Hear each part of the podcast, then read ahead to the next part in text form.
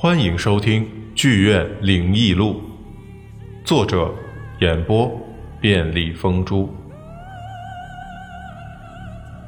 第一章，拜台。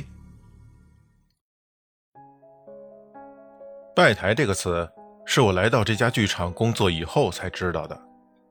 在此之前，我也知道，貌似几乎所有传统行业都会各自树立一个类似于祖师爷的这么一个形象，供这个行业的从业者去膜拜和供奉。行业祖师崇拜也是民间文化的一个分支，过去各行业都很重视，视其为本行业的保护神。民间就有“三百六十行，无祖不立”的说法。这些祖师爷们大多都是一些很有名望的人。甚至直接、间接开创、扶持过本行业，就像木匠拜鲁班，酿酒的拜杜康，打鱼的拜龙王爷。有些人成为祖师爷纯属偶然，有的则是后人强行安上去的。甚至还有的几个行业共用一个祖师爷的，就像典当、算命、香烛等等之类的这些贩夫走卒、经商行脚的行业，都是拜关羽、关二哥。有的则是一个行业有好几个祖师爷，像盐业就有管仲、蚩尤、张飞、炎帝、鲁班等等等等。而在古时候，作为下九流都是穷苦人从事的演艺行业，对于祖师爷系统则更为的庞杂。戏业中的祖师爷。有老狼神、唐明皇、周庄王、观音大士、九皇爷、耿梦、义秀星君、二郎神、梦幽等等等等。民间说唱也分敬奉三皇、庄王、唐明皇、东方朔、孔夫子、魏征、丘处机、范丹等等为其祖师爷。这其中有的是因地域不同、戏种不同、习俗信仰也不同。说到这儿，我再顺便说一句。古时候的演艺行业对于舞台也是极为有说法的。戏台朝向一般是坐北朝南，朝东谓之负阴抱阳。戏业中称台口朝南、朝东的戏台为阳台，朝北的为阴台，朝西的为白虎台。俗说要想发大财，是最忌白虎台。所以呀，凡是台口朝西的白虎台，就必须破台。然后才能演出，否则戏班就会出现吵嘴、打架闹事，或者演文戏出错、演武戏伤人，甚至戏演不下去的现象。以后无人来请戏班演戏。还有啊，就是这新搭的戏台也要举行破台才能演出。一般的做法呢，是在晚上演出的时候，让丑角演员扮演灵官，在舞台上追赶一个由旦角演员扮演的女鬼。把女鬼赶跑，然后杀一只公鸡，把鸡血洒在戏台四周，鸣放鞭炮，敲锣打鼓，就算破了台了。而我所在的这个剧院的剧场舞台有大、中、小三个，其中中剧场和小剧场的舞台都朝东，为阳台，而大剧场的舞台则朝北，是阴台。所以有些剧团来演出前也会拜台。那天早上，我刚进办公室，兵哥早就到了。哦，对了，我先给你介绍一下兵哥。兵哥大名王洪兵，比我年长几岁，北京人，是个不折不扣、根红苗正的红三代。据他自己说呀，他爷爷是当年土地革命时期参军入伍，抗日战争时期呢就当上了豫鄂挺进队纵队某团的政委，解放战争时期又担任了江汉军区某师师长。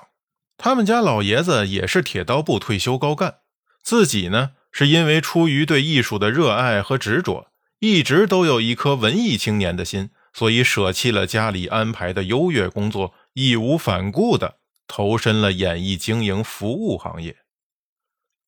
他是我们公司为数不多的元老级员工之一，自然对这个剧场里的一草一木、风吹草动都了解的通通透透。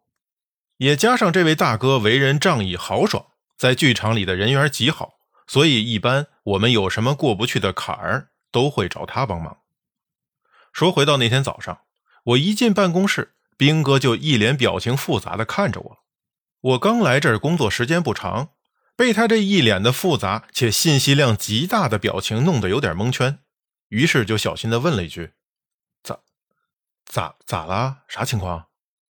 兵哥坐在工位上，端起飘着茉莉花茶香气的大号半缸子，饮了一口茶水，说道：“兄弟，你就说你这命啊，刚来时间不长，就赶上这好事儿。走，哥带你开开眼。我这也是好长时间没碰上过了。”兵哥一边说着，一边起身，拉着我就走出了办公室。我跟在兵哥后面，边走边琢磨，到底是啥好事啊？这还能开眼？回想起兵哥刚才说的一番话，此时的场景不由得让我想起了十几岁的同志爱新觉罗载淳第一次被人带着去八大胡同的场景。我暗自琢磨，跟着兵哥就穿过了各种走廊和门禁，七拐八拐的，最后进了电梯，从二层到了一层，再右转就出了我们剧场的南门。说是叫南门。其实这是我们剧场的一个进出舞台布景和装卸货物的平台口。平时一般观众是不走这个门的，所以出入的人就比较少，基本都是我们剧场内部的工作人员或者是演出团方的工作人员。出了南门，远远的就看见剧场西南角的地方围了一群人。越过众人的脑袋，仿佛还能看见，貌似是一个供桌。没错，还真是个供桌。上面摆满了糕点供果，两旁的蜡烛燃着突突乱跳的火苗，中间还摆了一个黑不溜秋、一看就是祖传的小香炉，香炉里三支笔直的供香，冒着若有若无的青烟。我和兵哥都没说话，走了几步就默默地站在了离这群人稍远的地方。不用问。这群人肯定是某个演出团方的工作人员，因为所有人的脖子上无一例外的都挂着红色的工作证。于是我就开始仔细的打量着这群围着供桌的人。面对供桌最近的地方站着三个人，看穿着样貌应该是带团的负责人、制片人或者导演之类的。三个人就像香炉里的那三支香一样，笔直的站在桌案之前。俯首前探，双眼微闭，神情肃穆，嘴唇都在有规律的一张一合。因为离得比较远，所以我也听不到他们到底在念什么。但是从三个人嘴上整齐划一的动作，大概可以看得出，他们念诵的应该是同一个内容。在他们身后，依次并排站着的其他人，从着装身形上也不难分辨，依次是演员、服装、化妆、道具。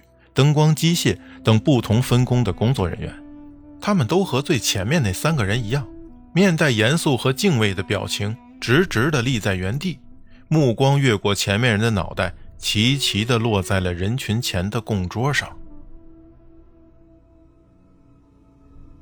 我靠，他们这是吃早点吗？这么有仪式感？我压低声音问兵哥：“我操，你丫小声点儿。”这他妈叫拜台！你不懂别瞎逼逼，万一一会儿人家听见要圈踢你，你说我帮谁？兵哥也压着声音，故作严肃状，一边说还一边下意识的往旁边挪，生怕一会儿我的血会溅到他身上一样。我也就跟着一边挪一边小声的问：“哎，不是不是，咱这地儿又不是乡下野台子唱堂会，你还搞这套？你懂个劲儿！”这叫信仰，是对舞台的敬畏。哎，走走走，我回去教给你。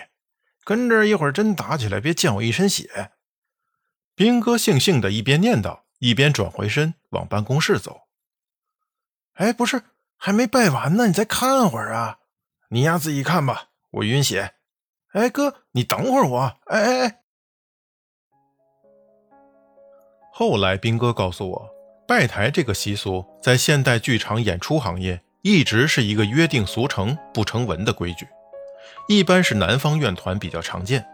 从古至今的这些演艺组织以及艺人，在中国戏剧自先秦诞生后，经历唐、宋、元，直至今日的数千年时间里，不单继承和发展了传统剧目，也使得这些习俗和规矩口口相传，一代一代的被保留了下来。听我后来认识的一个话剧演员说呀，就像拍电视剧的剧组要有个开机仪式一样，话剧演员拜台就是希望整个演出的过程顺顺利利、一帆风顺。但是话剧演员拜台不可以燃香，因为在舞台上是不允许去点燃任何物品的。所以呢，基本上就是导演带着所有的工作人员在舞台上向东南西北四个方位祭拜。但是拜台的话术确实也各有不同，流派上大体可以分为中戏、北殿、国戏以及其他。对你没有听错，拜台也是分学院派别的。那至于为什么拜台，他给我的解释是，因为一个舞台它承载了不同的角色，当你去重新塑造一个角色的时候，尽量不要去打扰到别人。要对这个舞台怀着一颗敬畏之心。那至于他所说的这个别人，我到今天依然没搞懂到底是谁。于是我就问啊，那如果不拜会怎么样？他泯然一笑，告诉我，有好多在你排练的时候永远不会出现的问题，在你演出的时候就会发生了，而且莫名其妙，各个部门。什么演员忘词儿，这都不叫事儿。其他的，比如后台和前台的麦开错了的，演出演到一半灯光突然全灭的，还有演着演着道具自己裂开的，等等等等，各种状况外无法预料的舞台事故，就眼睁睁的发生了。